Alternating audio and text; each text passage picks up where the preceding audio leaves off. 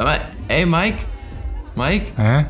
Kann Ja? mir, hast du mal, kannst du mal was äh, hier, einen, einen anderen Gast, kann ich mir einen Gast wünschen? Wie, wie, ja, Nils, ähm, weiß nicht, was, was denn? Irgendwo, keine Ahnung, irgendwas mit Musik. Äh, Musikwunsch oder was? Äh, ich hätte hier äh, Ben, ben Stiller? Den Schauspieler? Nein, hier, Mashup Germany. Okay, ich, Ja, der ist gut, komm, komm, ich hau den mal rein, okay, warte. okay. Der Redseligcast mit Nils und Mike. Heute mit DJ David Wessel, aka Mashup Germany. Moin, moin, guten Abend und hallo. Also für mich ist guten Abend, für meine zwei Gäste ist es äh, einfach der, der späte Abend. Für mich war schon Nacht. Moin, Mike. Moin, Nils. Ja, du hast schon Und? gepennt, ne? Ja. Ja, ich habe schon ein bisschen gepennt. Ich bin ein bisschen so, ah, meine Stimme ist schon ganz klebrig. Und moin, David. Guten Abend, du Schlafmütze. Wir haben, wir, wir haben dich quasi aus dem Bett geholt. Ja, wirklich. Also ich bin wirklich aus dem Bett aufgestanden. Meine Frau hat mich rausgeschmissen und gesagt, ey, Podcastaufnahme, los, ey, los, ab. Sehr gut. Ja, da weißt du, was du zu tun hast. Du musst dein Studio so einrichten, dass du aus dem Bett heraus den Podcast aufnehmen kannst. Dann hast du alles richtig gemacht. Kommt noch, kommt noch. So, und David, du bist ähm, die Nummer 13 oder Nummer 12, ich weiß es gar nicht genau, aber du bist DJ. Würdest du dich als DJ bezeichnen? Oh, ja, ich bin's irgendwie de facto. Ist ganz lustig. Ich, ich äh, erwehre mich nämlich eigentlich seit Jahren äh, gegen diese Bezeichnung, weil DJ klingt für mich immer so, naja, trivial. Und äh, aber im Endeffekt ist das ein Bestandteil dessen, was ich tue und womit ich auch meinen Lebensunterhalt verdiene. Insofern äh, trifft die Beschreibung zu. Okay, aber du hast nicht so, eine, so ein Gefühl, dass es irgendwie so abwertend klingt, so ein Dorf-DJ oder so, sondern du bist. Ja, äh, doch eben so ein bisschen. Also, weil Okay. es irgendwie, irgendwie nur ein, ein Teil von, von dem ist, was ich mache. Und, äh, und außerdem, also, ja, keine Ahnung. Und Das Auflegen oder das Präsentieren meiner Musik im Live-Betrieb, wozu die Technik des DJings äh, vonnöten ist, ist halt ein Element von dem, was ich in meinem Künstlerdasein mache. Und ja, aber insofern, ja, muss das ja gar nicht despektierlich sein. Ich bin DJ und stehe dazu. Auf einmal. Wie, wie würdest du dich denn allumfassend betiteln wollen? Also wahrscheinlich irgendwie sowas wie Musikproduzent, Musiker. Ah, das ist schwer. Also ich eigentlich bin ich Medienwissenschaftler, also Dipl Diplom-Medienwirt, um genau zu sein. Also ich habe äh, ganz normal eine Uni, Uni besucht und ach, ich habe auch schon ganz viele verschiedene Berufe in meinem Leben ausgeübt und bin dann aber irgendwie tatsächlich äh, Deutschlands erster staatlich anerkannter Make-up-Künstler äh, geworden. Und äh, ja, das ist tatsächlich meine offizielle Berufsbezeichnung, zumindest wenn man die ähm, Ämter dieses Landes befragen würde. Also ich bin Mash-up-Artist. Das heißt, äh, ich äh, bin äh, der Schöpfer von transformativen Werken. Die es ja auch schon seit, seit gefühlt einer Ewigkeit gibt, oder? Wann war dein erstes Mashup, was du online gestellt hast? Äh, boah, das war glaube ich 2008, 2009 die Ecke rum. Mash-up in der Musik ist ein uralt äh, Phänomen, was eigentlich schon so aus der Vinyl- und Hip-Hop-Kultur in den USA so der, der 80er entstanden ist, da so über das klassische Sampling. Äh, und da ist man dann einfach hingegangen und hat halt ähm, Instrumentals und Vocalspuren von unterschiedlichen Tracks genommen und irgendwie übereinander gelegt und da irgendwie neue Dubs draus gemacht und so. Und dann ist das erstmal wieder so als Kulturtechnik verschwunden und ist dann so durch MTV, es gab ja die MTV Mashups so um die um die Jahrtausendwende rum, dann wieder hat das so einen ziemlichen Hype erlebt ein paar Jahre. Das, damals hieß das Ganze Bastard Pop.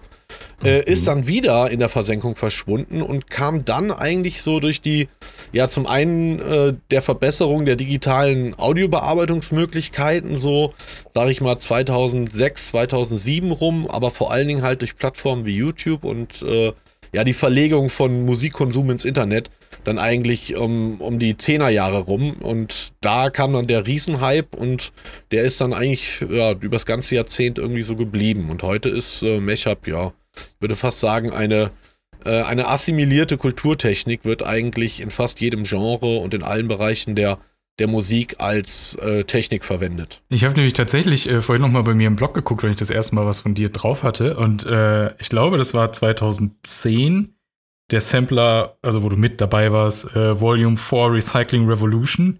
Und äh, kurz danach auch noch das Mayop, äh, das, das Crow Mashup Mixtape äh, und so Geschichten. Und das ist krass. Also ich hätte nicht gedacht, dass das schon zehn Jahre her ist. Und da war so, für mich war da gefühlt so bis 2012, 13 war so eine echte Hochzeit, weil da die ganzen, äh, du hast ja auch die bei Mashup Your Boots und so, war, kam da immer jährlich raus und alles. Und ich habe nämlich vorhin noch mal geguckt, wie diese ganzen alten Websites noch existieren, aber die sind leider auch so 14, 15 ist der Großteil wir sprechen bestimmt später noch, warum teilweise, äh, so ein bisschen leider zum, zum Erliegen gekommen. Und jetzt habe ich das Gefühl, ja, es gibt hier und da mal noch irgendwie auf YouTube äh, so ein paar Mashup-Sachen, die online gehen. Habe vorhin tatsächlich auch noch eins verblockt gehabt. Aber es ist deutlich weniger geworden, finde ich, was so ein bisschen schade ist. Äh, ja, das ist absolut, äh, absolut wahr. Ähm, es gab so diese Hochzeit, das lag auch damals durch die weltweite Booty-Vereinigung ähm, begründet. Das war, war und ist äh, eine Partyreihe, die ihren Ausgangspunkt in San Francisco und Los Angeles hatte und die dann überall Dependancen von Rio über Berlin bis, äh, äh, bis Israel hatte. Und da waren wir auch mit dabei und haben halt Berlin gemacht. Ich durfte dann auch in dem Rahmen da quasi weltweit über mal für die auflegen. Und ähm, diese Booty-Reihe und auch diese Mesh-Up- äh, Geschichte damals war halt immer noch sehr Bastard-Pop-lastig. Das heißt, irgendwie ein Instrumental von dem einen Lied, A Cappella vom anderen. Oha, es kommt was Neues raus. Und das ist natürlich äh, in seinem Schockwert in einer gewissen Art und Weise irgendwann ermüdend. Äh, es gibt so äh, ein paar Mashups, die so geil aufeinander passen, dass das auch heute noch diesen Aha-Effekt beim Rezipienten hervorruft. Aber irgendwann waren die Leute quasi so übersättigt von dieser Technik des bloßen A plus B Mashups, wie man es auch nennt, dass äh, ja, das dann einfach so die Nachfrage nachgelassen hat. Und ich habe das recht früh weiterentwickelt. Zum einen durch meine Multi-Mashup-Technik, das heißt, nicht nur ein oder zwei Ressourcen zu nehmen, sondern ich glaube, ich habe Mashups, da habe ich über 100 verschiedene Songs zusammenkomprimiert in einen neuen Track. Ähm, dann kamen auch so Leute wie Medion irgendwann um die Ecke mit seinem Pop-Culture, der mhm. dann über Triggerpads und ähm, Short-Sampling, war legendär, also absolute, äh, absolut was Neues gewesen. Das heißt, diese Technik hat sich entwickelt und dann, sag ich mal, ist die Aufmerksamkeit ein bisschen davon weggegangen und dann kam so dieser ganze EDM-Hype, also dieser Hype der elektronischen Musik, und das, und, und diese EDM-Musik hat das ganze Thema Mashup assimiliert. Plötzlich fand das in einem elektronischen Kontext statt, dass man sich alte Samples genommen hat, ähm, da irgendwie eine neue Lied zugebaut hat und irgendwie von mir aus auch von einem dritten, dritten Track was reingepackt hat. Das war dann so die ganze Riege um DJs from Mars, die damit groß geworden sind und wo ich dann halt auch recht schnell zugewechselt bin, weil diese ganze Bastard-Pop-Geschichten für mich einfach schon von Anfang an eigentlich sehr langweilig waren. Also ich habe von Anfang an eigentlich immer mehrere Ressourcen ineinander geknallt, weil ich das einfach auch technisch und musikalisch anspruchsvoller fand. Ja, geht ja dann auch eher so in die, in die, äh, sag mal, wie du ja schon angesprochen hast, Sampling, Remix-Kultur, also dass man da wirklich eher auch was Neues draus macht, als in Anführungsstrichen nur zwei äh, äh, Varianten, sage ich jetzt mal, übereinander zu legen. Genau. Das Verrückte ist, wenn, wenn du zwei Ressourcen hast, die halt wirklich, wirklich sag ich mal, genrefremd sind voneinander, aber trotzdem irgendein gemeinsames Element haben, was sie halt wirklich verschmelzen lässt zu einem neuen Werk, dann kann auch ein A plus B Mashup, sag ich mal, einen, einen ähm, kreativen und schöpferischen Mehrwert ähm, kreieren, der wirklich immens ist, aber Oftmals ist das eben nicht der Fall, sondern es ist halt dann einfach nur ein Teil von dem einen Lied und ein Teil vom anderen. Aber es gibt halt schon Mashups, die ich heute noch, die sind 15 Jahre alt, wo ich mir denke, mein Gott, passt das einfach genial. Es ist wie, als wären diese beiden Songs äh, ja an einem Tag in einem Studio als ein Song geschrieben worden. Und das können nur A plus B Mashups, aber für mich persönlich wurde es halt irgendwann auch für meine Ausdrucksmöglichkeiten äh, irgendwann ja ein bisschen zu lame. Ich fing ja dann auch recht schnell an, so Jahreszusammenfassungen zu machen und da schließt sich das ja vom Konzept her schon aus, nur zwei Ressourcen zu verwenden und mhm. äh, wurde dann auch bekannt für diese Multi-Mashups und das wollten dann halt auch die Fans und dann hat sich das so ein bisschen verselbstständigt. Ich finde auch, dass das halt eher was mit Musik zu tun hat, weil bei den anderen, also das ist natürlich auch Musik, aber bei den, bei den A plus B Mashups hast du es, glaube ich, genannt, äh, mhm. habe ich häufig das Gefühl, ich höre sie mir einmal an, gerade wenn sie halt so absurd genremäßig voneinander weg sind, die beiden Bestandteile. Ähm, und fühle mich gut unterhalten und auch, ja, das funktioniert ja einigermaßen, aber ich höre es danach nicht nochmal der Musik wegen, sondern ich habe es einmal so ich war interessiert daran, wie klingt denn das wohl, passt das? Aber ich habe, wie du auch schon gesagt hast, ich habe irgendwelche Matchups noch von 2.8 oder so, die habe ich immer wieder in meinen Playlist drin, weil ich einfach den Mix so geil finde und da, klar, kommt immer mal der, äh, der Aspekt, oh geil, das kennt man ja irgendwie, das Stück, aber das ist dann halt nach 10 Sekunden auch schon wieder weg und dann kommt schon wieder drei andere Songs. Äh, ja. Finde ich deutlich interessanter auf jeden Fall. Ja, ja, absolut, bin ich ganz bei dir. Was war denn das letzte Mashup, was du gehört hast? Das letzte Mashup, was ich gehört habe, Also das ist ja ein bisschen skurril, weil man muss ja sagen, dass die jüngste und erfolgreichste soziale Plattform der Welt, nämlich TikTok, ja eigentlich nichts anderes ist hm. als eine Mecha-Plattform. Und ich war vorhin noch auf TikTok, weil ich eben noch einen, einen Call mit einem Label hatte, wo es halt um einen TikTok, sag ich mal, Influencer, Querstrich Musiker geht, wo gerade die Diskussion ist, ob man den vielleicht unter Vertrag nehmen könnte.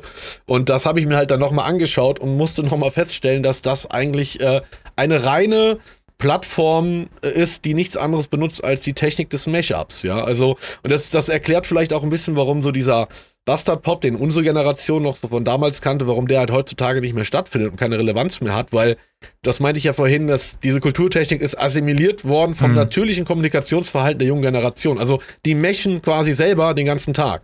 Ja, es war ja auch damals diese Geschichte, dass aus dem Konsumenten der Prosument wird. Also derjenige, der eigentlich bisher Medien passiv konsumiert hat, indem er sich eine CD gekauft hat, indem er äh, sich im Fernsehen was angeschaut hat, dass der plötzlich in, in, durch seine natürliche Kommunikation mit anderen zum Produzenten von Medieninhalten wird. Und das kam halt mit den ersten sozialen Plattformen, kam das so auf und heutzutage durch TikTok, Instagram etc. ist das quasi täglich Brot. Deswegen äh, wenn du jemanden fragst, was das letzte Mashup, was du gehört oder gesehen hast, dann ist höchstwahrscheinlich das letzte Mal, als du dein Handy in der Hand hattest, das, was du da gesehen hast, weil es im Endeffekt, also fast jede kommunikativer Container, den du dir aktuell im Netz angucken kannst, ein Mashup ist. Also eine Kombination aus verschiedenen Medieninhalten komprimiert zu einer neuen Nachricht. Das passt mal wieder so ein bisschen zu diesem YouTube-Kanal Everything is a Remix. Kennst du den? Ja, natürlich, ja, absolut. Das dachte ja. ich mir. Deswegen irgendwie geschieht ja gar nichts Neues mehr. Nee, und das ist ja auch aber auch so ein bisschen das, was äh, wir Menschen in unserer, ähm, unserer Spezies eigenen Arroganz oft verkennen, dass im Prinzip alles in der, in der Evolution, in der Geschichte des, der, der Menschheit ein, ein Mashup ist. Wir selber sind de facto verdammte Mashups unserer DNA, also ja. der DNA unserer Eltern, ja. Also das ist ja nichts anderes als, man nimmt zwei verschiedene Informationsstränge, packt die zusammen und guckt, was rauskommt. so, das ist ja, das, unsere ganze, äh, nicht nur ähm, genetische, aber auch unsere soziologische Evolution ist ja, basiert ja auf diesem Konzept. Deswegen ist das äh, Konzept des Mashups uns äh, Menschen eigentlich sehr, sehr vertraut. Und ich bin der festen Überzeugung, dass Neues immer nur entstehen kann aus der Kombination von bereits existierendem. Also ist ja kein Mensch morgens aufgewacht, hat gesagt, ey, ich habe eine geniale Idee, irgendwie ich flieg zum Mond. Ja, sondern es mussten 28 Milliarden Menschen vorher aufstehen. Der erste hatte die Idee, wie man Feuer macht. Der zweite hat die Idee, ihr wisst, was ich meine, mhm. bis man halt äh, alle Technologie gesammelt hatte, dass einer überhaupt diese Technologien kombinieren konnte, um zu sagen, und ohne, ohne ausgelacht zu werden von allen anderen, äh, wir, wir, fliegen, wir fliegen zum Mond. Und äh, das Problem ist aber, dass die die Schritte aus Bestehendem Neues zu kreieren mit der zunehmenden Komplexität unserer Technologie immer geringer werden.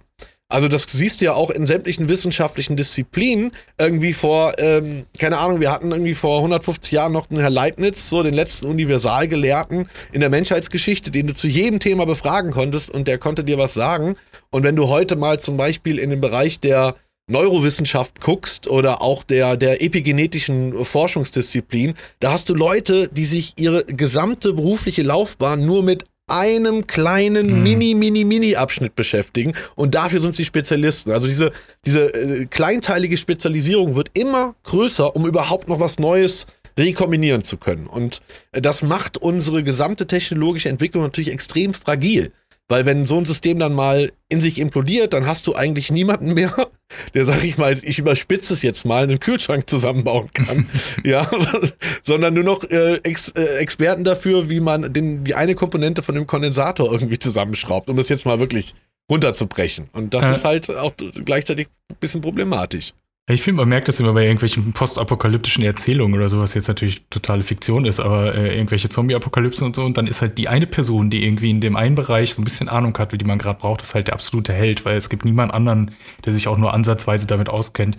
Wie du bist, bist du Arzt? Nee, ich habe mal in einem Krankenhaus, ich war mal Hausmeister. So, ja geil, dann bist du der geeignetste, du kannst das Kind zur Welt bringen.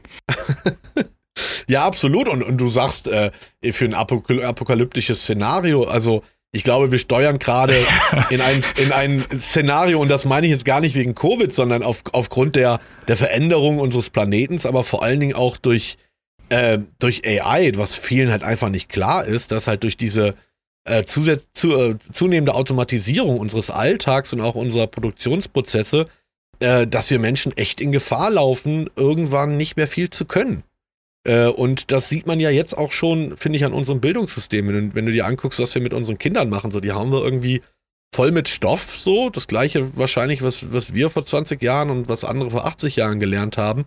Aber das eigentliche Methodiktraining oder die Frage so, wie kann ich selber mir das Lernen beibringen, wird halt irgendwie überhaupt gar nicht so ins Zentrum gestellt. Und ich glaube, da müssen wir als Gesellschaft ganz dringend irgendwie aufwachen und da einiges justieren, weil sonst stehen wir in 20, 30 Jahren vor der allwissenden AI und sind alle nur noch mit Netflix und Chill beschäftigt. Aber ähm, das war's dann auch. Und das ist problematisch, weil wenn dann, nochmal, wenn dann gewisse äh, substanzielle Elemente unseres Zusammenlebens wegbrechen, das sieht man ja auch gerade durch Corona sehr schön, wie schnell das gehen kann, ähm, kommen wir ganz schnell in eine, in eine Podulie, weil wir uns einfach so weit entfernt haben von dem Steinzeitmensch, der irgendwie sich selber versorgen konnte. Heidenei, jetzt ist 21.30 Uhr und jetzt hast du mir richtig Angst nochmal gemacht. jetzt besser nicht wieder einschlafen, sonst gehst du Albträume. Skynet. Ja, ja, auf jeden Fall. Jetzt muss ich aber mal ganz anders anfra äh, was fragen und zwar ein ganz anderes Thema, aber eigentlich selbes Ding. Wie hast du denn angefangen mit deiner ganzen Musikkarriere? Das war bestimmt erstmal ein Hobby und dann ging es so äh, richtig los, denke ich mal. Sehen wir jetzt eigentlich bin ich Schlagzeuger und habe schon so mit, keine Ahnung, elf, zwölf Jahren angefangen, Schlagzeug zu spielen, komme aus so einer Kelly-Family und ich glaube, ich bin auch der mit Abstand musikalisch am wenigsten begabte Mensch in unserer gesamten Familie. Deswegen finde ich das immer extrem skurril, dass ich derjenige bin, der, der sein Geld damit verdient. Wohingegen meine Geschwister alle was komplett anderes machen, was nichts mit Musik zu tun hat. Aber ja, ich war so der Schlagzeuger in der Familie und äh, so meine meine DJ- und Make-up-Karriere hat eigentlich mit einer CD angefangen, die ich vom Kumpel bekommen hat. Der meinte, ja, sein, sein Onkel, der wird da bei so einem Institut arbeiten und die hätten da jetzt was entwickelt. Das wird sich irgendwie MP3 nennen und auf dieser CD wären 150 Lieder. Und ich habe ihn halt ausgelacht und habe gesagt, ey, Brudi, sei mir nicht böse, aber ich weiß, auf eine CD passen halt maximal 20 Lieder. So, und auch nur, wenn die kurz sind, ne? Wollte ihm das nicht glauben, hat mir das angeguckt und war halt mein Fakt. Das war halt irgendwie, keine Ahnung, Mitte der 90er irgendwann. Und mit dieser MP3-CD habe ich dann irgendwie äh, dann aufgelegt, als meine Schwester mich fragte hier, äh, unser DJ ist ausgefallen auf unserer Oberstufenparty, kannst du mal irgendwie einspringen? Ich glaube, du hörst doch immer so Ich bringe meine CD mit. Und ich schwör's euch, ich habe mich mit dieser einen MP3-CD und meinem Computer mit 17 Zoll Monitor mitten auf die Tanzfläche gesetzt. Kein Scherz, kein Scherz. Okay. Und habe diese 150 Lieder abgespielt, wovon nur, naja, ich möchte sagen, so 40 bis 50 überhaupt spielbar waren für die Zielgruppe, weil da halt auch so Schlagerscheiß und so drauf war. Also an dem Abend lief dann irgendwie neunmal Summer of 69 von Brian Adams und äh, die besoffenen Kids waren immer noch am Feiern und da habe ich gemerkt, ach guck mal, ist gar nicht so schwer.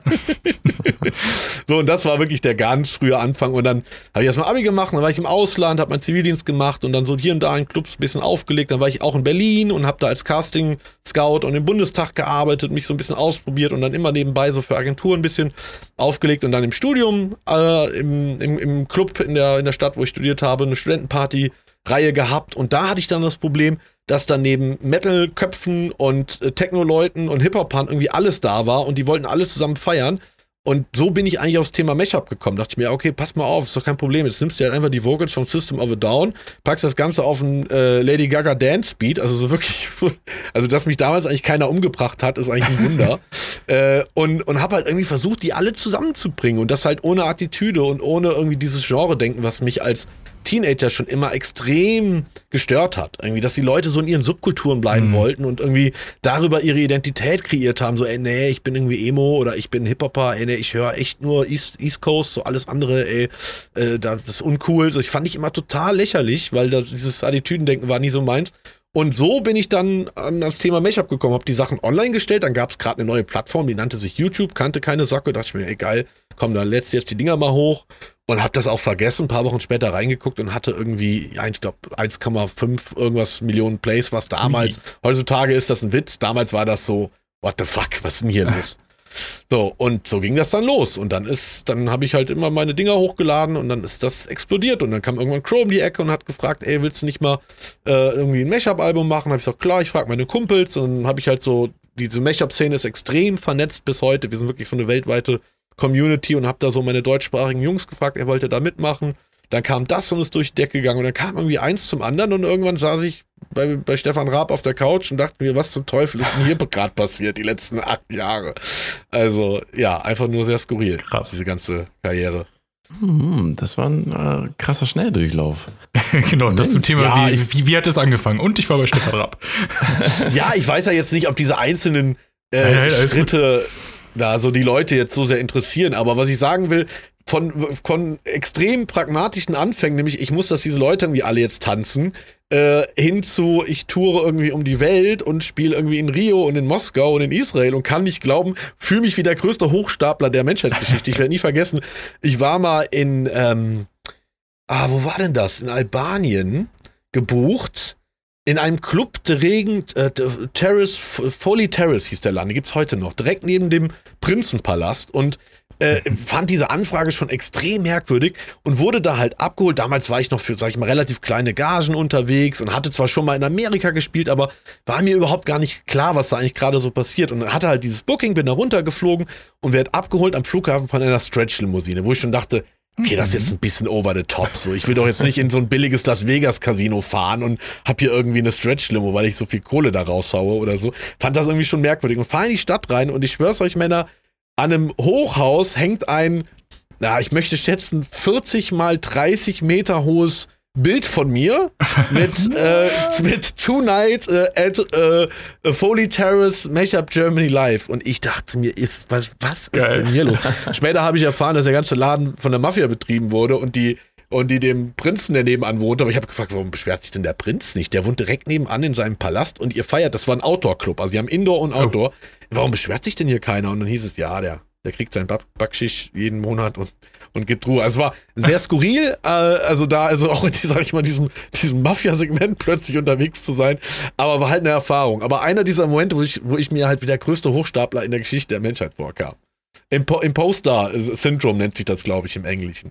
Mashups waren ja dann relativ schnell auch, also wo du angefangen hast, du hast gesagt, du hast 2010, 2011 um, die ersten Sachen hochgeladen. Dann gab es dann relativ schnell eine Klatsche, oder? Weil dann Mashups waren ja dann auch damals jetzt ja quasi eigentlich fast nur so, naja, was soll man sagen, eigentlich über, über illegale Seiten so oder illegale Musikseiten so ein bisschen gut vertrieben oder gut zu finden. Also klar, man konnte sie auf YouTube finden oder auf anderen Streamseiten, aber Nee, aber die Mashups, konnten- die waren doch größtenteils zum kostenlosen Download dann von den Artists zur Verfügung gestellt. Also die, die, der erste Mashup-Hype, also wurde tatsächlich damals so durch die ganzen ersten Tauschbörsen ausge, ausgelöst, dass du da die Genau. ganzen Sachen runterladen konntest, ähm, äh, die natürlich an und für sich erstmal illegal sind. Aber das war ja eine Zeit, sag ich mal, die Plattenindustrie hatte andere Sorgen, nämlich die hatten plötzlich keine CD-Sales mehr, weil die ganzen Kids auf den Tauschbörsen waren. Deswegen haben die sich für Mashups in den ersten Jahren überhaupt gar nicht interessiert. Das war ein non-existentes Thema äh, für die großen Labels und selbst für die kleineren Labels. Ähm, ganz im Gegenteil, äh, damals hat man noch recht äh, gedankenlos A Cappellas und so von den Künstlern rausgehauen und verteilt.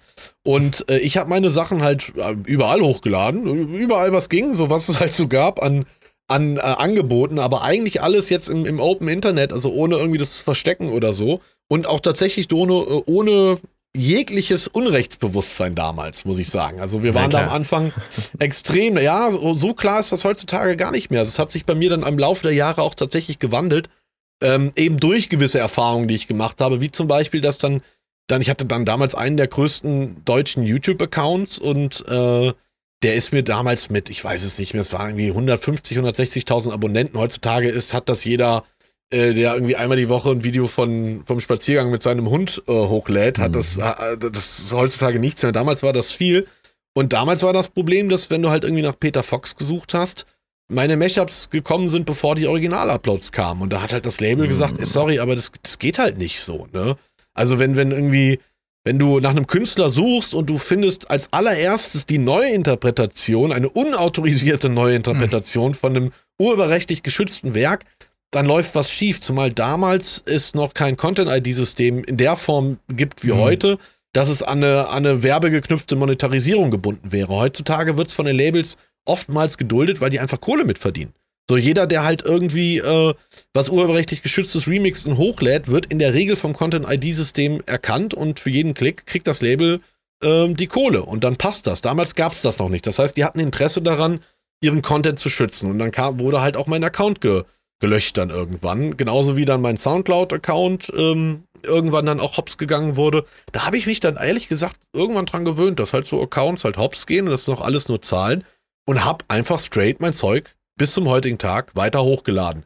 Muss allerdings sagen, irgendwann bin ich vorsichtiger geworden, weil ich ja dann darüber dann auch, weil ich dann halt auch für Crow und dann kamen andere Artists, für die ich offizielle Sachen machen durfte und bin dann auch über meine meinen normalen ähm, Beruf im, im Rundfunk, im Radio und auch dann für Labels als Produzent äh, sag ich mal, in andere Kreise reingeraten und irgendwann kannten die mich auch alle, was einerseits dazu geführt hat, dass ich halt meine, in der Regel dann oft Zugriff auf A und so hatte, die, die man so eigentlich nicht bekommen hätte, aber dass ich halt auch gleichzeitig vorsichtiger geworden bin, mich vorher informiert habe, wenn jetzt zum Beispiel äh, Materia neue Album rausgebracht hat, habe ich halt nachgefragt, hier, wie sieht's aus? Ich habe hier ein Mashup gemacht, es stört euch, wenn ich es hochlade. Ähm, das geht natürlich nur bei deutschen Sachen. Du kannst nicht irgendwie eine Lady Gaga oder so in den USA anfragen, wenn da so ein kleiner Mecha-Peini aus Deutschland herkommt mhm. und das interessiert die ja nicht so. Das heißt, in, bei, bei allem, was ich in Deutschland vermächt habe, fing ich an, da wirklich vorsichtig zu sein und in der Regel das immer mit Absprache zu machen, beziehungsweise wenn es eine Beschwerde gab, hatte ich Möglichkeiten, das relativ schnell aus dem Internet zu löschen ähm, und bei internationalen Sachen ähm, scheiße ich drauf bis zum heutigen Tage. Auch einfach, weil ich der Meinung bin, wenn man so die Top 100 Acts vermächt, die verdienen alle genug Geld und ich möchte behaupten, kein Mashup, was ich jemals hochgeladen hat, hat zu einem geringeren Sale-Umsatz bei irgendeinem Werk geführt. Eher im Gegenteil. Ich kriege ganz oft Nachrichten, ey, durch dich habe ich irgendwie Matisau entdeckt oder ich habe mal in Brasilien aufgelegt und dann kam eine Truppe von fünf Brasilianern zu mir und meinte, ey, wir sind jetzt am Goethe-Institut und lernen Deutsch, weil wir durch dich Deichkind entdeckt haben und wir feiern Deichkind so, aber wir wollen halt unbedingt die deutschen äh, Lyrics verstehen. Also sind wir jetzt alle im Goethe-Institut und lernen Deutsch. Und das war, ich hatte damals Tränen in den Augen. Mich hat das so berührt, dass die Vorstellung, also das war ja wirklich das, der Anfang des digitalen Zeitalters, die Vorstellung, dass du in, in, in Deutschland, in Frankfurt sitzt, was hochlädst und, und du bist zwei Jahre später in Brasilien und da kommen Leute zu dir und sagen, dir, ja, ihr Leben hat sich verändert, weil du was hochgeladen hast. Das war damals Stimmt. einfach ein so neues Konzept, dass mir das heute noch, noch Gänsehaut auf dem, auf dem Arm bringt, wenn ich da nur dran denke. Aber ja, deswegen glaube ich nicht, dass das eigentlich oder dass ich einen Schaden damit verursacht habe. Ganz im Gegenteil. Aber du wirkst sehr, sehr, äh, also ich meine, du hast erzählt, dass, dass quasi die Labels quasi dein, deine aufgebauten Accounts einfach mal löscht. War man, warst du da nicht in dem Augenblick dann einfach mega pisst auf die und wie Nö. ging das eh vonstatten? Hast du dann auch mal einen bösen Brief bekommen mit Anwaltskosten von Pop Pop Pop? Nö. Nee. Nee, das ist mir nie passiert, ähm, weil das auch so nicht funktioniert. Das äh, Urheberrecht in Deutschland ist ein äh, reaktives äh, Recht, das einzige reaktive, reaktive Gesetz, was wir haben in Deutschland. Das heißt, ähm, um es mm, lapidar zu sagen, wo kein Richter, da kein Kläger. Äh, andersrum, wo kein Kläger, da kein Richter. Mit anderen Worten, du musst erst darauf hingewiesen werden, dass du eine Urheberrechtsverletzung begangen hast. Also es gibt jetzt keine, im gewerblichen Urheberrechtsverstoß sieht das anders aus, aber es gibt jetzt keine Interneteinheit, äh, wie bei Ebay-Betrügen oder so, die aktiv danach suchen, ob jetzt jemand das Urheberrecht äh, missachtet in, in, in diesem kleinteiligen Bereich, sondern da muss der Rechteinhaber erst hingehen und mich darauf hinweisen über eine Abmahnung und eine sogenannte Unterlassungserklärung. Hey, ich habe gesehen, du verwendest da von meinem Mandanten oder von wem auch immer das Material, unterlass das immer, äh, unterlass das bitte, sonst gibt's die und die Konsequenz. Und diese Unterlassungserklärung oder so eine Abmahnung hat mich nie erreicht. Ähm, da bin ich immer verschont geblieben, weil das im Mashup-Bereich, zumindest in Deutschland, auch noch nie passiert ist. Ähm, was einem Kumpel von mir tatsächlich passiert ist, auch einer, einer Mashup-Legende im deutschsprachigen Bereich, da möchte ich den Namen jetzt nicht nennen, der hat den dummen Fehler begangen, weil das gibt nämlich eine Ausnahme, was das angeht. Der hat seine Mashups auf den Server seines selbstständigen Vaters hochgeladen. Und da gab es tatsächlich eine Abmahnung, weil wenn du die Sachen selber hostest, sieht das nochmal anders aus. Oh, also in dem Moment, wo du die Sachen selber zugänglich machst über einen eigenen Hosting-Service, ähm, da sind die Anwaltskanzleien sofort hinterher. Aber so wer wird im Prinzip erstmal die, die, die Plattform als Zwischentrader, wenn du so willst, äh, darauf hingewiesen, ja, wie das heute über Content ID äh, passiert, dass dann der Rechteinhaber sagt, hier, da ist ein Video, da ist mein Werk drin, ich will das nicht. Nehm das runter, dann muss YouTube das runternehmen. Das war ja auch die Debatte bei der EU-Urheberrechtsreform, die jetzt kommt. Hm. Die, die nimmt nämlich diese Plattformbetreiber in die ultimative Haftung, wo sich bisher YouTube und so ähm, sag ich mal, noch darauf berufen konnte, ja, unsere Leute, die die Plattform nutzen, die unterschreiben ja eine AGB, die sagen ja, dass das alles legal ist, sagt dieses neue äh, Urheberrechtsgesetz aber, das ist uns egal, du musst trotzdem sicherstellen, dass kein Ur keine Urheberrechte äh, gebrochen werden. Was dazu führen wird, dass die Upload-Filter, die wir ja jetzt schon haben, eben über dieses Content-ID-System, das heißt, ich lade was hoch und ein Algorithmus vergleicht das, was ich hochgeladen habe, mit einer mit einer unglaublich großen Datenbank an Medieninhalten und guckt, ob da irgendein Match da ist. Ähm, und dass dieser Filter noch viel, viel restriktiver wird, weil sonst natürlich die Plattformen in die Haftung zukünftig genommen werden von den Rechteinhabern und das natürlich, weil da natürlich auch entsprechende Umsätze und Geld vorhanden ist, was bei einem kleinen Mashup im Zweifel nicht zu holen ist. Das lohnt sich jetzt nicht für Universal irgendwie einen kleinen Mashup Germany oder so zu verklagen, mhm. weil das steht damit in keinem Verhältnis. Aber YouTube zu verklagen, wo wir mhm. dann über Milliarden sprechen, das lohnt sich das schon eher. Und das ist eben diese große Problematik im, im Bereich der EU-Urheberrechtsreform. Plus ein Vorteil war doch auch, dass der Großteil, ich meine, das war ja noch die wilde, wilde, tolle Internetzeit, aber das, wie ich vorhin schon meinte, der Großteil ja auch ähm, einfach unentgeltlich zur Verfügung gestellt wurde. Sprich, es hat so, ich habe zumindest nie mitbekommen, dass Mesh-Upper von, äh, ich sag jetzt mal, illegal erstellten Mashups, äh, dass die Kohle wirklich dadurch verdient haben. Also natürlich vielleicht indirekt durch Bekanntheit, Auftritte, weiß nicht. Aber rein äh, durch die Werke, die waren ja äh, nie, glaube ich, zum Kauf angeboten, weil das hätte, glaube ich, dann doch nochmal Probleme gemacht, oder? Genau, es war ursprünglich eine komplette Non-Profit-Szene. Ähm, und ist auch bei mir so, dass ich bis zum heutigen Tage keine Werbung auf meiner Webseite schalte, obwohl ich da, also sag ich mal, Millionen Zugriffe habe im Jahr. Das würde sich durchaus rechnen. Äh, hab das immer vermieden, hab auch eine Zeit lang hätte ich tatsächlich auch auf YouTube alles monetarisieren können, hab auch das nicht getan, weil ich eben nie in die Gefahr kommen wollte, mir von einem Richter anzuhören, ja, hören Sie mal, äh, transformative Werke ist ja schön, aber sie haben das gemacht, um sich zu bereichern, in irgendeiner mhm. Form und äh, Weise. Die Auftritte, das ist in meinen Augen nochmal eine komplett eigene Dienstleistung. Und wenn die Leute zu deinen Auftritten als Make-up-Künstler hinkommen, dann ist das ja der Beweis dafür, dass sie dahin kommen, nicht weil du System of a Down verwendet hast, weil sonst würden sie ja zu System of a Down gehen aufs Konzert, sondern auf die Art und Weise, was du mit System of a Down gemacht hast. So. Deswegen mhm. sehe ich das tatsächlich und habe das auch juristisch, äh, ich habe natürlich auch eine langjährige juristische oder medienrechtliche Beratung an meiner Seite, um natürlich auch immer da das Schlimmste zu verhindern, weil irgendwann kam das natürlich dann schon in, in Sphären, dass ich angreifbar wurde.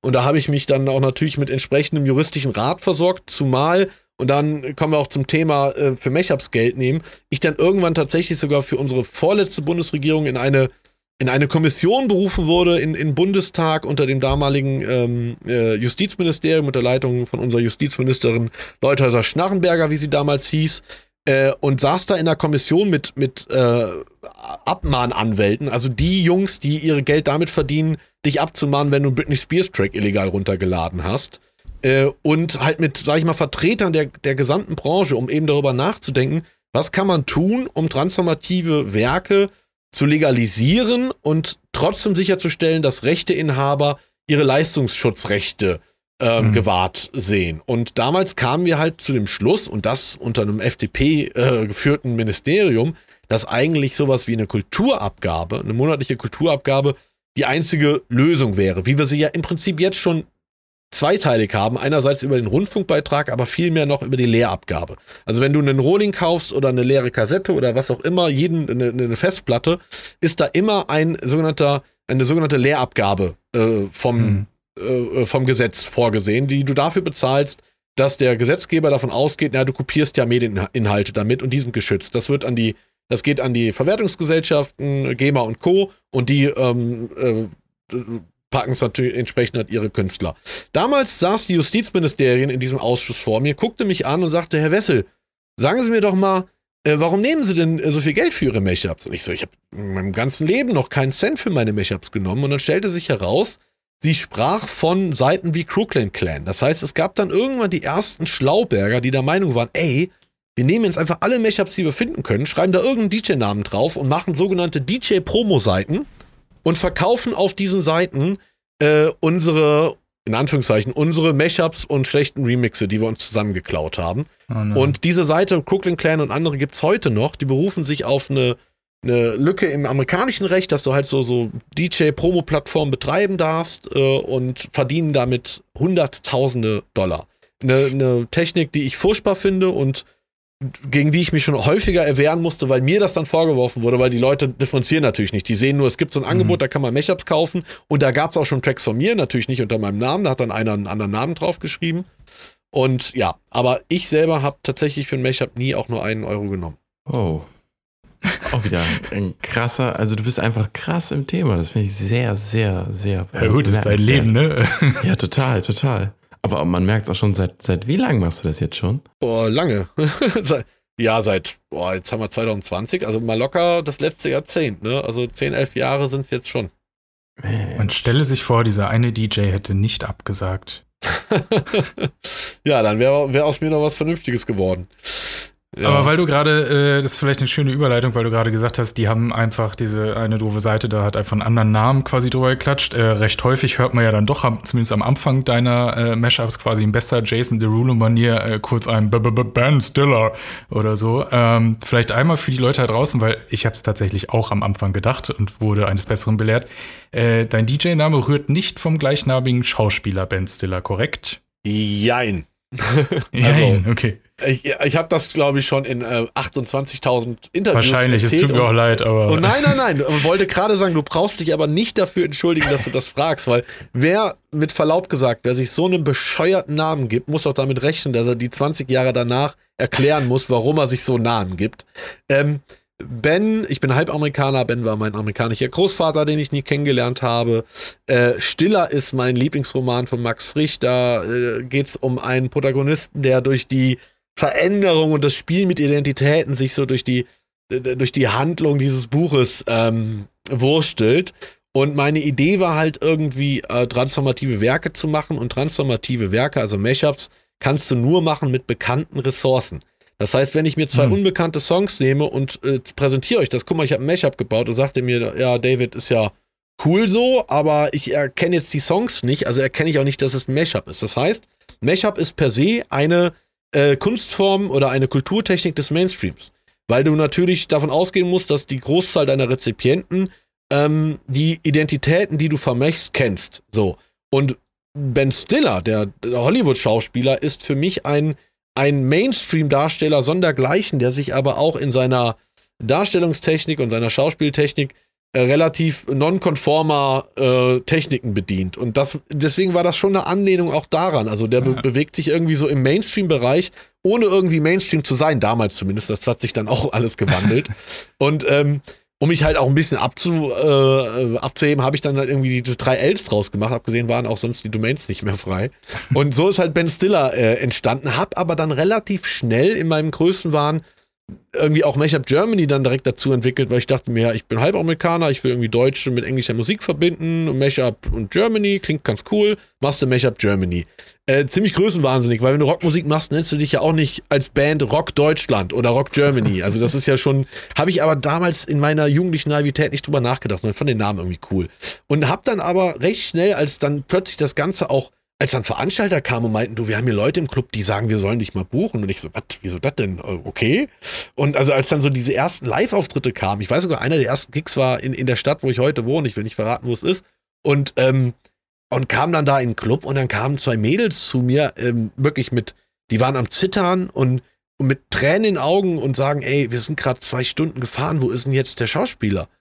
Und, und, und, und ich so, was meint ihr? Ja, der Ben Stiller, es stand auf den Plakaten, der Ben Stiller ist heute hier, ne? Oh. Und ich so, fuck. Und dann habe ich den halt in diesen, diesen ohnehin schon komplett traurigen Mädels, die zwei Stunden in diesen Club gefahren sind, wo überhaupt nicht ihre Musik lief, weil die, Hip, weil die eher so auf Hip-Hop standen, musste ich erklären, dass die Drecksfratze, die gerade vor ihnen steht, der Ben Stiller ist und nicht der Schauspieler, sondern der DJ.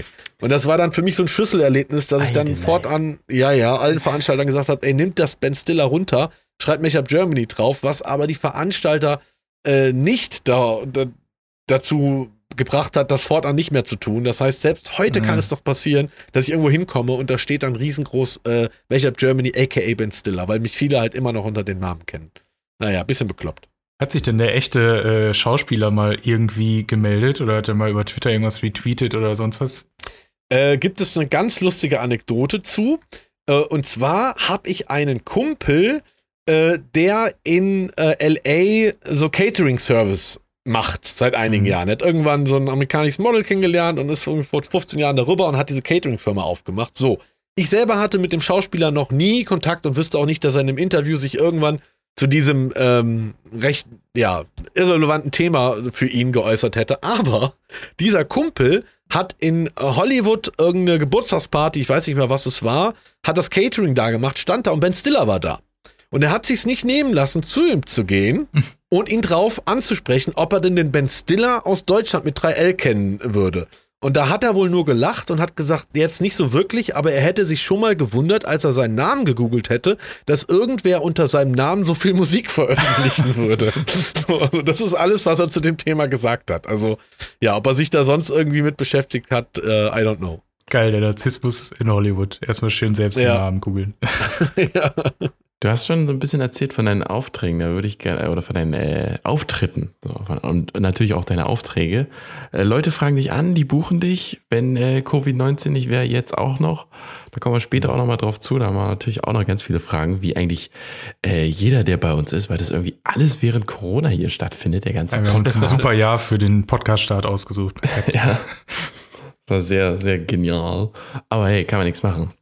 Hm, Hast du so eine kleine Routine bei den, bei den Auftritten? So, du legst ja dann meist wahrscheinlich immer erst so abends auf, so jetzt, ähm, bis dann so vielleicht 22 Uhr so der, der Main Artist. Gibt es da so eine kleine, äh, ja, so eine Routine oder so ein Ritual? Also die meisten Auftritte, ähm, zumindest in der Clubsaison, finden eher so gegen 1, 2 Uhr statt. So, das ist so die Primetime. Ähm, also 22 Uhr wäre das schön, das ist die absolute Ausnahme. Das gibt es mal so, keine Ahnung, bei Festivals oder so, die nur irgendwie bis 1 Uhr Genehmigung haben. Es gibt natürlich auch so in der Festivalsaison Auftritte, die tagsüber sind, aber eine feste Routine habe ich nicht, außer dass ich äh, trotz inzwischen über 1000 Auftritten und keine Ahnung, wo, wie, vor wie vielen Millionen Leuten ich schon insgesamt jetzt gestanden habe, aber ich, egal ob da sag ich mal, in einem kleinen Club 500 Mann vor mir stehen oder irgendwie 15.000 Leute auf einem Festival, mir geht jedes Mal der Arsch auf, äh, äh, wie sagt man, au, äh, auf Grundeis. Mhm. Und ich bin jedes Mal nervös bis zum geht nicht mehr und stelle mein ganzes Leben, meine eigene Existenz und all meine vorhandenen oder nicht vorhandenen Fähigkeiten in Frage. Ähm, bis zu dem Moment, ähm, wo ich dann auf der Bühne stehe. Und wenn dann irgendwie der erste Track läuft, dann bohrt sich so ein alter Ego in mir, irgendwie so wieder so eine zweite Persönlichkeit in mir heraus. Und ähm, ich feiere dann wie die letzte Schlampe da mit den Leuten die Musik. Ähm, und dann war's das wieder. Äh, ich, was ich schon mache, seit zwischen sechs oder sieben Jahren bei fast jedem Auftritt, dass ich ohne Schuhe auflege. Also ich spiele immer nur mit Socken oder barfuß. Äh, mir ist es leider letztes Jahr im Club in Regensburg passiert, dass bei meinem Intro der Bass so krass war, dass eine 5 Liter Wodkaflasche, die äh, im VIP-Bereich hinter der DJ-Kanzel stand, runtergefallen ist und zerbrochen ist. Und ich habe das nicht mitbekommen Ups. und bin halt so in meinem Intro hochgesprungen und fing dann an zu springen und bin halt in diese Flasche rein. Und dann musste meine, meine ähm, Backstage-Managerin, die damals mit dabei war, musste mir dann während des Auftritts die Scherben aus dem Fuß ziehen. Das hat dann dazu geführt, dass ich Oh. dann doch ab und zu mal wieder so, wenn ich mir nicht sicher bin, ob da Scherben rumliegen, äh, doch mal wieder Schuhe anziehen. Aber das ist so eigentlich die, das Einzige, was immer gleich ist, dass ich tatsächlich ohne, ohne Schuhe dastehe. Da spielst du dann auch mal gern, ähm, du produzierst ja auch selber Musik, richtig? Ja, also ich, das ist auch so eigentlich mein eigentlicher Job. Also ich ar- arbeite für verschiedene Labels und mache da auch ganz viele Remix- und Mashup-Geschichten und auch viele so Kom Alben, Compilation und so Geschichten oder Jingles fürs, fürs Radio, aber produziere auch komplett äh, eigene Musik, ja. Du hast dann aufgelegt, dein Auftritt ist durch. Wie lange machst du dann so? Ein Stündchen, zwei Stunden? 90 Minuten ist so 90 Durchschnitts- Ja, genau. Hat sich als, als dramaturgisch ähm, ideal erwiesen. Weil? Weil die Aufmerksamkeitsspanne, ich spiele ein sehr verdichtetes, energiereiches Set in der Regel. Okay, also da hast du halt in den, genau, da hast du in den 90 Minuten, keine Ahnung, wahrscheinlich so um die 120 verschiedene IDs, die laufen. Also im Prinzip, wenn man das runterbricht, alle 25, 30 Sekunden irgendein neues musikalisches Element und das macht die Aufmerksamkeitsspanne der Mhm. Leute nur 90 Minuten mit, dann sind die, dann brauchen die eine Pause. So, das ist Okay. so meine Erfahrung und deswegen 90 Minuten. Und dann gehst du von der Bühne mit äh, tobenden Applaus und äh, die wollen natürlich dann dennoch äh, natürlich mehr von dir, weil sie natürlich total süchtig sind von diesem Rit. Äh, und was machst du dann? Dann gehst du runter, trinkst erstmal Ja. einen Liter Wasser und genau. Äh, dann wird erstmal Wasser getrunken und also in der Regel, es kommt echt auf den Auftritt an. So bei ganz großen Produktionen äh, hast du gar keine Möglichkeit zu entscheiden, was du machst, weil du wirst dann quasi von links und rechts Securities wirst du direkt in einen bestimmten Bereich begleitet, dass die Bühne halt für den nächsten Act frei wird. Ähm, das heißt, du wirst quasi erstmal abgeschoben in deinen Backstage-Raum. Bei kleineren Produktionen ist es so, dass ich als allererstes in der Regel immer zu Leuten gehe, weil du halt dann immer irgendwie, gerade bei Festivals, hast du halt irgendwie Leute, die irgendwie extra weit gefahren sind und dich vielleicht zum ersten Mal live gesehen haben. Oder noch krasser, Hardcore-Fans. Ich hatte jetzt äh, zwei Jungs, die haben 2019 waren die auf 26 Shows, also von der Nordsee Wow. bis, bis zu den Alpen. Also die sind, haben dann Hobby draus gemacht, quasi immer und boah, und wenn ich schon wusste, die schrieben mir dann irgendwie so, ja, du, wir kommen, wir kommen am Freitag nach Hamburg. Und ich so, scheiße, du musst dir neue, du musst neue Mashups produzieren. Also war, ich, ich will, du willst ja dann auch den Leuten was Neues bieten, ne? Ja, dann äh, bestand da meine Routine darin, nach dem Auftritt die Jungs zu so und sagen, und, und, war heute was Neues dabei? Hat's euch gefallen? Und das war dann so der. Ansporn. Aber in der Regel halt Kontakt zu den Fans, das war halt dann so in der Anfangsphase von Covid halt extrem freaky. Also mir war das Thema halt tatsächlich schon so im, also ich sag mal so, ich habe Anfang Februar meine Masken bestellt und Mitte Februar meine Aktien verkauft. War, Oh, mir war relativ früh bewusst, dass das äh, ein Thema werden würde und hatte dann aber natürlich, meine Tour ging dann erst los. Die startet immer so Ende Februar, Anfang März und hatte den Tour-Kickoff im Neuraum in München, einer der größten Clubs der Republik. Ich hatte 2000 Leute vor mir und wusste schon, also bin auf die Bühne gegangen, habe vorher dem Chef gesagt, das wird wahrscheinlich die letzte Party sein, die wir im, im nächsten Jahr haben. Und alle haben mich Mhm. ausgelacht, so. Und ich habe mich auch innerlich selber ausgelacht, weil ich dachte, das kann ja wohl nicht wahr sein. Es war alles so surreal. Und die Leute haben gefeiert, als würde es keinen Morgen geben. Es war eine ganz skurrile Stimmung in diesem Laden. Und das war gerade eine Zeit, da gab es diesen allerersten Cluster irgendwie in Deutschland, wo aber hieß, haben wir im Griff. War ja, glaube ich, unten sogar irgendwo in, in Bayern. Naja, Naja, genau, da war ich nämlich auch noch da unten. Und dann hieß es Ja, so, ja, genau. wird, wird schon, wird sich legen. Alles cool. Wird sich, genau, wird sich legen, von wegen. Und ähm, dann äh, nach dem Auftritt sind halt bestimmt, also ungelogen, 100, 150 Leute zu mir gestürmt. Und, und, und einer nach dem anderen war halt irgendwie am Husten und nass geschwitzt und so. Und ich dachte mir so, okay, fuck. So, fuck, Hm. fuck, fuck. Das war das erste Mal in meiner ganzen Karriere, dass es mir unwohl war, inmitten meiner Fans zu stehen. Und äh, das ist ein Gefühl, worüber ich jetzt ein halbes Jahr später noch oft nachdenke, weil das bei mir fast schon wie das Ende einer Zeit war. Also das war so Mhm. das, dieser Auftritt war das letzte Mal, dass ich irgendwie komplett unbeschwert irgendwie feiern konnte mit, mit meinen Leuten. Und seitdem ist halt irgendwie nur noch Sorge da bei allen. Und äh, irgendwie, und weiß nicht, wie, wie das euch geht, aber selbst wenn man Kontakt mit anderen hat, gerade jetzt, wo die Zahlen wieder nach oben gehen, das war ja zwischendrin alles deutlich entspannter, irgendwie so wie ein Männchen im, im Kopf, der, der einem regelmäßig dran erinnert, auch wenn man es mal vielleicht für eine Stunde oder zwei vergisst, aber das dann doch wieder da ist und sagt, ui, sei vorsichtig, sei vorsichtig. Auf jeden Fall, also auf jeden Fall zu, zu Fremden halt so. Man hat gefühlt Ja. gar nicht mehr so das, das Ding, dass man irgendwie am U-Bahnhof steht und da, da sowieso nicht, dann mit den Leuten irgendwie mal so locker ins Gespräch kommt, so irgendwie, ah, wo gehst du hin oder wo weißt du, wo es da lang geht oder so. Das ist irgendwie Ja. alles tot. Hattet ihr schon einen Also- Corona-Test? Ja. Nee. David, Ich hatte warum, schon warum einen. hattest du einen? Äh, ich hatte schon einen, weil ich, ähm, also ich hatte eigentlich schon anderthalb, also einen wirklichen Corona-Test relativ früh, weil meine Mutter Risikopatientin ist und wir die besuchen wollten. Das war tatsächlich noch ganz, ganz am Anfang und meine, äh, meine Frau so ein bisschen Symptome zeigte und da haben wir uns testen lassen, war negativ. Ähm, und jetzt letztens hat meine App mir gesagt, sie hatten Kontakt mit jemandem, der positiv war. Oh. Und das war auch eine Zeit, wo ich, äh, ich hatte jetzt gerade eine Grippe hinter mir, aber äh, kein Corona. Und war dann äh, auch damit beim Arzt und habe das checken lassen. Äh, aber der Arzt war aufgrund meiner Symptomatik und ich selber eigentlich auch davon überzeugt, dass es kein Covid sein könnte, weil es dafür zu äh, nasal war. Also man, man sagt bei Covid eigentlich, wenn, wenn man klassische Erkältungssymptome hat mit komplett laufender Nase und das über mehrere Tage, äh, ist es in der Regel kein, also mit, mit an Sicherheit grenzender Wahrscheinlichkeit kein Corona, weil das halt primär einfach auf die Bronchien geht und, und nicht auf den, auf den Ja. nasalen Bereich. Ja. Habe ich auch genau. gehört. ja, aber hey, man lernt ja jeden Tag was Neues über, die, über diese Erkrankung. Am Anfang wurden die Leute ausgelacht, die gesagt haben, die ersten Mediziner, die behaupteten, ja, vielleicht ein Verlust des Geschmacks und Geruchssinns könnte ein Mhm. Symptom sein. Mittlerweile ist das, äh, ist das erwiesen. Also insofern, man lernt da jeden Tag dazu. Aber es ist erschreckend, dass man nach einem halben Jahr, beziehungsweise in, in China jetzt schon irgendwie äh, acht, neun Monate, immer noch das Gefühl hat, man hat es noch nicht komplett ergründet. Und man weiß immer noch nicht, da passieren immer noch so viele Mythen und Dinge, wo man denkt, äh, jetzt kann man sich auf einmal doch wieder anstecken. Nein, doch nicht. Ähm, Impfstoff hier und da und äh, von, den, von der Symptomatik, äh, Symptomatik mal ganz abgesehen und diesen asymptotischen Verläufen bei den einen und andere, die super top gesund sind und dann aber im Krankenhaus landen. Also es ist äh, erschreckend. Aber auch wenn du es ja. Ja. zum Glück nicht richtig, richtig hattest, hast du es ja in gewisser Weise doch, also indirekt, wie wir alle, aber du wahrscheinlich noch viel schlimmer, denn wie Nils schon meinte, äh, oder du ja auch, deine Tour hätte da angefangen oder hat angefangen, aber nach dem ersten Gig war dann auch schon Schluss. Ähm, wie, wie geht man damit um, wenn das eigentlich, also ich hoffe, du wirst noch nebenbei, in Anführungsstrichen, ähm, normal Musik produziert haben können, aber äh, trotzdem fällt ja eine Menge, bricht ja eine Menge weg an, an festen Einnahmen. Wie bist du damit umgegangen? Ah, das ist ein bisschen paradox, weil einerseits, also für unsere Branche ist es natürlich eine Katastrophe. Und äh, ich kenne auch ex extrem viele hauptberufliche DJs, für manche war das auch eine Katastrophe. Ähm, für mich persönlich, und das klingt jetzt vielleicht ein bisschen komisch, war es ein riesiges Geschenk. Weil ich bin seit zehn Jahren quasi jedes Wochenende unterwegs. Äh, also wirklich jedes Wochenende. Ich spiele Mhm. so zwischen 70 und 80 Shows im Jahr und ähm, bin, also wirklich, ich habe vielleicht drei, vier freie Wochenenden im, im Jahr. Und ansonsten heißt es für mich spätestens freitags in Zug oder in Flieger und Party, Party, Party, Party, Party.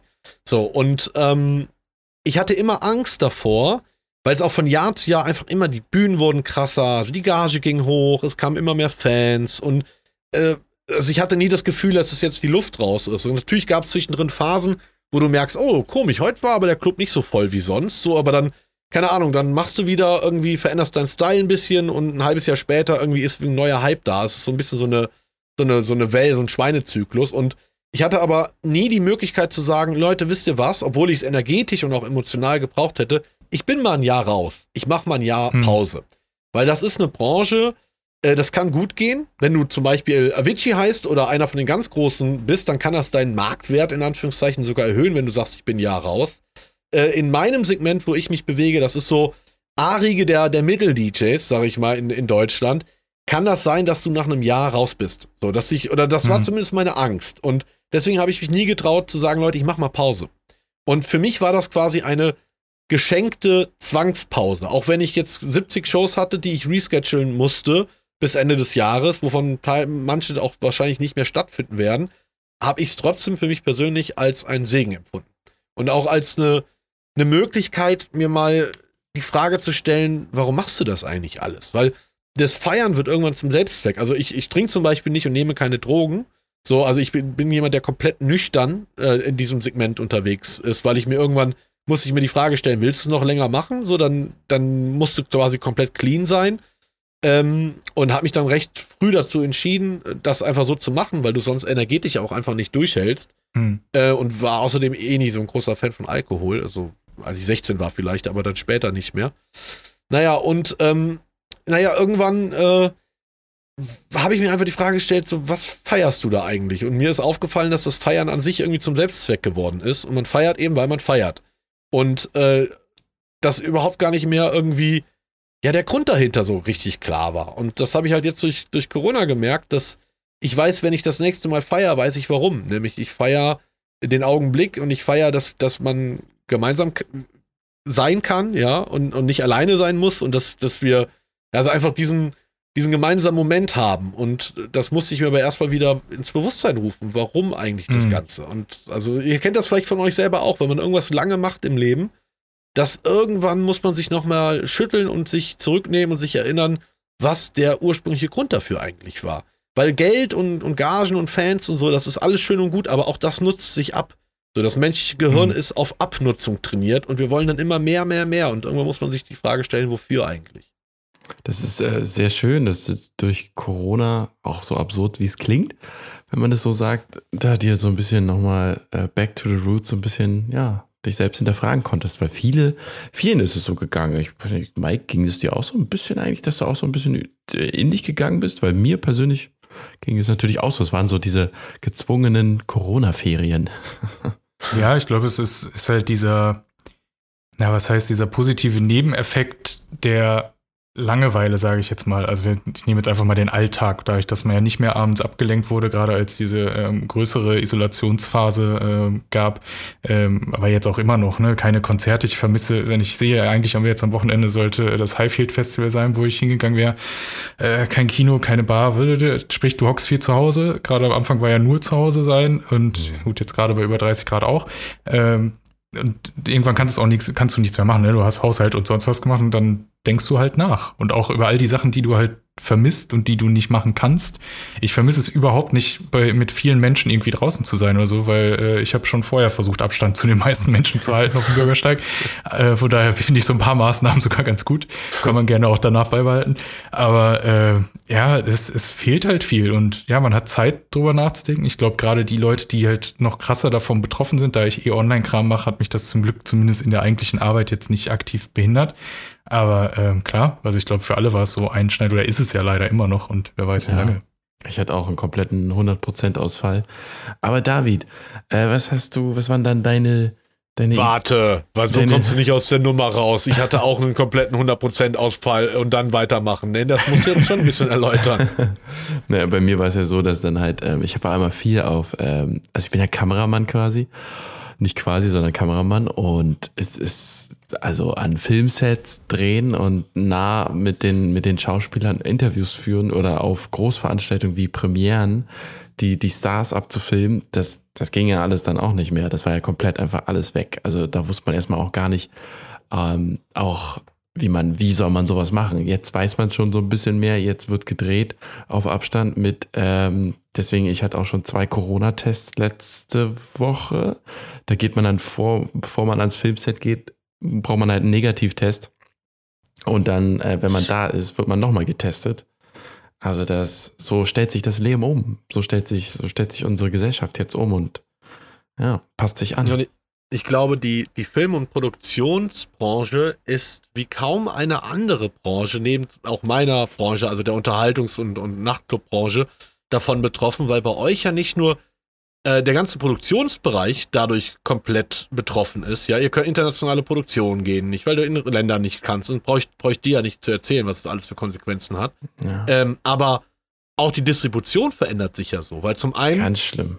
Ne, also äh, Kino ist tot, das ist schon mal das eine. Dann hast du das Problem, dass die, die ganzen ähm, äh, TV-Sender einfach viel weniger äh, Werbeeinnahmen haben, weil die Industrie natürlich auch ihre Werbebudgets zusammen äh, hat und so weiter und so fort. Das heißt, da ist dann im Zweifel auch weniger Geld für, für den Content und für, den, für das Programm da. Das heißt, es gibt wiederum weniger Aufträge.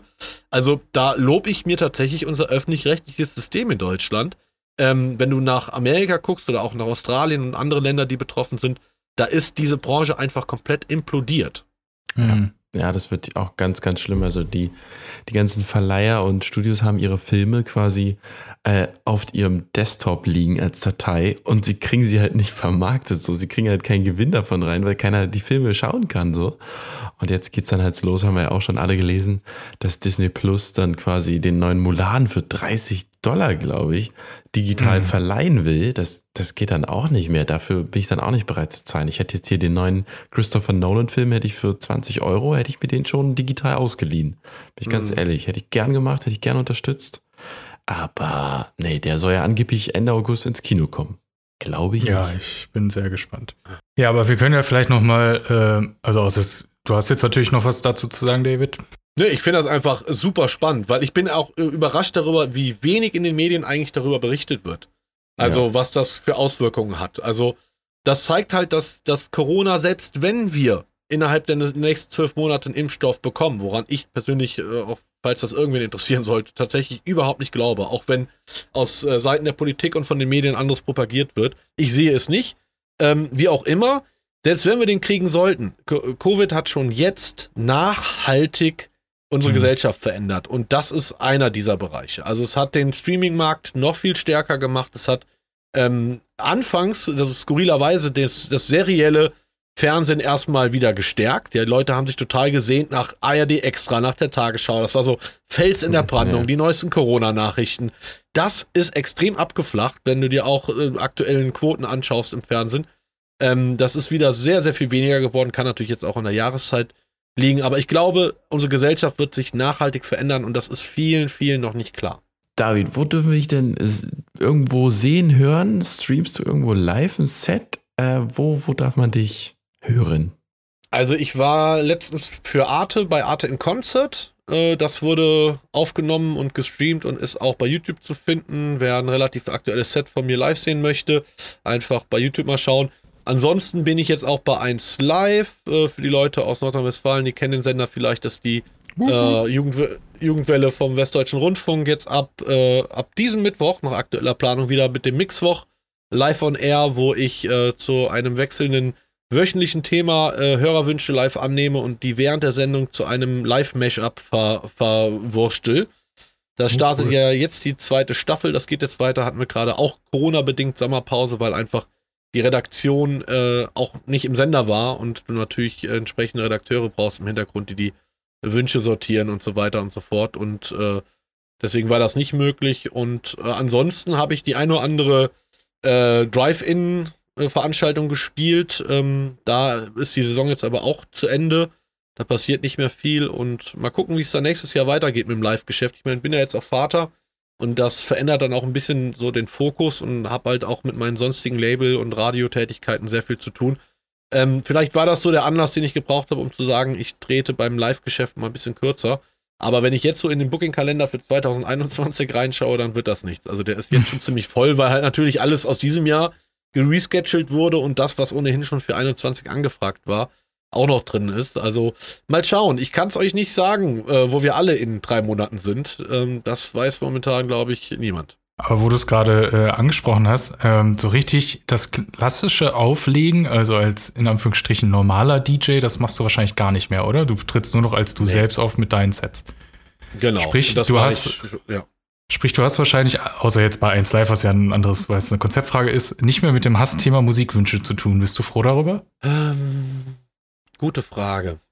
ähm, ich habe ja während meines Studiums habe ich äh, mein Geld damit verdient, so auf Hochglanzhochzeiten zu spielen. Also irgendwelche so Bundestagsabgeordnete, die geheiratet haben in Potsdam am Schloss. So, da bin ich mit meinem 300 Euro Polo hingebrettert, habe die Anlage aufgebaut und habe Love is in die Air rausgehauen. Ähm, und da habe ich das immer total gefeiert mit den Musikwünschen, weil es dir halt wirklich einen Input für den Abend gegeben hat, im Club-Umfeld äh, dann später weniger, wenn halt irgendwie Besoffener kommt und mhm. dir äh, 5 Euro hinhält und sagt, hier, spiel mal 50 Cent oder so. Ähm, aber Musikwünsche ist so ein leidiges Thema. Heutzutage fehlt mir manchmal. Weil ich komme halt irgendwie auf eine Bühne, auf, auf großen Bühnen ist es so, dass du im Zweifel aufgrund der Lichttechnik die Leute noch nicht mehr siehst. Selbst wenn du 10.000 Leute vor dir stehen hast, du siehst vielleicht die ersten zwei, zwei Reihen, wenn du Glück hast. So, das heißt, du hast diese, diese Gigs vor diesen unglaublichen Menschenmengen, aber es fühlt sich weniger Leute an als so eine Hochzeit mit 40 Leuten. Jetzt mal überspitzt formuliert. Es ist irgendwie ja. so, so eine krasse Distanz dazwischen. Und da würde ich mir manchmal echt wünschen, dass ich die Musik ausmachen könnte, sagen, hier, erste Reihe, kommt mal nach oben, ihr dürft euch jetzt alle mal ein Lied wünschen. So, keine Ahnung. Also, warum habt ihr irgendwie zum Thema Musikwünsche so eine besondere Beziehung oder? Nee, ich habe einfach nur das Gefühl, dass immer, wenn, äh, also wenn man selbst hat sich natürlich schon das ein oder andere mal gewünscht und entweder man wird komplett ignoriert oder es kommt dieses Jahr, ja, spiele ich gleich, aber es kommt nie. Ähm, und man hat immer so das Gefühl, äh, man bekommt das ja auch mit, wenn DJs irgendwie da sind, da kommen halt, je später der Abend ist, so hoch frequentiert, da kommen da irgendwelche Leute hin und äh, sagen ja. wahrscheinlich selten, ey, du machst einen guten Job, sondern meistens spiel mal Wonderwall oder keine Ahnung ja. was gerade.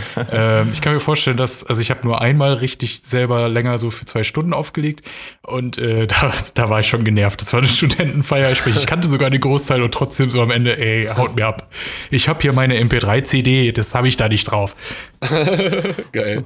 Ja, also das ist leider, muss ich sagen, fast so bei den meisten Gigs, dass die Leute gar nicht während des Auftritts an mich rankommen. Hm. Weil selbst in Clubs ist man da dann doch relativ abgeschirmt. Ähm, und ich lasse es aber dann doch manchmal zu und da, es kommt zu den skurrilsten Situationen. Also ich habe es häufig genug, dass sich Leute komplett betrunken ein Mashup von mir wünschen und ich ihnen dann erklären muss, dass der gerade in diesem Moment läuft. und dann, und dann kommt er an so, nein, nein, nein, nein, ich meine den und den. Ich so, hör mal, das ist der, das ist Riddle auf zwei Beinen gerade. Das ist, hör, hör mal hin. Da singt gerade Peter Sehr gut. Ah, oh, stimmt, aber oh, sorry, ich muss tanzen gehen. So, also, du erlebst da die skurrilsten Sachen. Also, ja. Mir wurden schon 1000 Euro geboten, wenn ich äh, der Lisa Happy Birthday sage und ach, alles Mögliche. Es oh mein Gott. Die Leute, da kennt die Kreativität der Leute keine Grenzen mit äh, steigendem Alkoholpegel. Äh, Aber wo wir bei äh, ein indirekter Musikwunsch, du machst ja immer noch diese ähm, Jahres-Mashup, äh, Top of the Pops. Ähm, ja. Da kriegst du ja quasi die, in Anführungsstrichen, Musikwünsche gestellt, sprich eine Liste der erfolgreichsten äh, Songs des Jahres, die in den Charts waren. Ähm, sind da manchmal welche dabei, wo du denkst, Alter, nee, das muss ich jetzt da reinbauen, da habe ich gar keinen Bock äh, oder das lasse ich mal nur, da suche ich jetzt einen guten Part und tue mich schwer dran und dann läuft da mal fünf Sekunden was im Hintergrund, damit man es erkennt, aber weg damit. Ja, natürlich, die Hälfte der Songs. Und das wird, Ich meine, das wird Das ja, das ihr schlimmer, vielleicht oder? auch. Das wird mit zunehmendem Alter. Ich meine, wir hatten letztes Jahr in den Top 100, ich glaube, 65% Deutschrap-Tracks, die ich jetzt Mhm. persönlich einfach überhaupt nicht feier. Oder nur ganz wenig davon feiere. Und äh, das ist natürlich dann hart, wenn du da irgendwie so einen Song reinpacken musst, wo du wenig, weder inhaltlich noch musikalisch dich identifizieren kannst. Aber das ist gerade das Geile bei Top of the Pops, dass ich versuche, das dann entweder in einen ironischen Kontext zu setzen oder äh, visuell so zu unterlegen, dass es irgendwie eine zweite Ebene bekommt und dadurch die Message irgendwie ähm, verändern kann. Aber ja, das, das passiert, aber es ist Teil der Challenge. Da hätte ich eigentlich auch noch so viele Fragen zum Workflow, wie du das machst, mit welchem Programm du arbeitest. Ja, unser Zettel ist so lang. Also wir haben, wir haben wirklich noch eigentlich einen riesigen Zettel, den ich hier auch links immer am, ähm, auf meinem MacBook sehe. Wie zum Beispiel, ja, bist du Windows oder Apple? Äh, beides. beides. Ja, beides. Ja, macht Sinn. Mashup, ja, natürlich. ja, das riecht nach einem zweiten Teil, würde ich sagen, Nils. Auf jeden mich Fall. nochmal einladen. Und Auf einfach nächstes Fall. Jahr, wenn sich hoffentlich alles irgendwie zumindest geändert hat nochmal, ähm, dann quatschen wir darüber, wie du wieder richtig, wie du die erste Party dann wieder aufgelegt hast. Wir hatten jetzt gesprochen über die letzte und Ja. dann machst du die erste. Und ich hoffe, dass Nils und ich dabei sein können. Ja, gerne. Be my guest. Aber Ja, wie, kommt drauf an, wo du, wo du da bist, ne? Von daher, wie wir da hinkommen und Ja. alles. Aber Ah, lasst euch einfliegen. Passt schon. sehr gut. Albanien. Albanien, genau. Kommt dann mit in die Limo. Ja. Ja, cool, dass du da warst und dir Zeit genommen hast. Ja, vielen Ja, Dank. danke für die Einladung. Ich hoffe, der nächste Termin ist nicht bei 37 Grad. Ich bin jetzt von oben bis unten nass geschwitzt, weil ich meine Klimaanlage runterdrehen musste, damit die uns hier nicht äh, die Aufnahme versaut. Oh, Oh, hat er es doch gemacht, ja. Äh, das, ist, äh, das wissen wir zu Ehren. Ähm, ja, das hoffen wir auch. Und äh, dir noch einen schönen äh, Spätsommer. Wünsche ich euch auch. Grüße nach Berlin. Danke, denn? bis dann. Tschüss. Ciao. Alle weiteren Folgen gibt es auf redseligcast.de.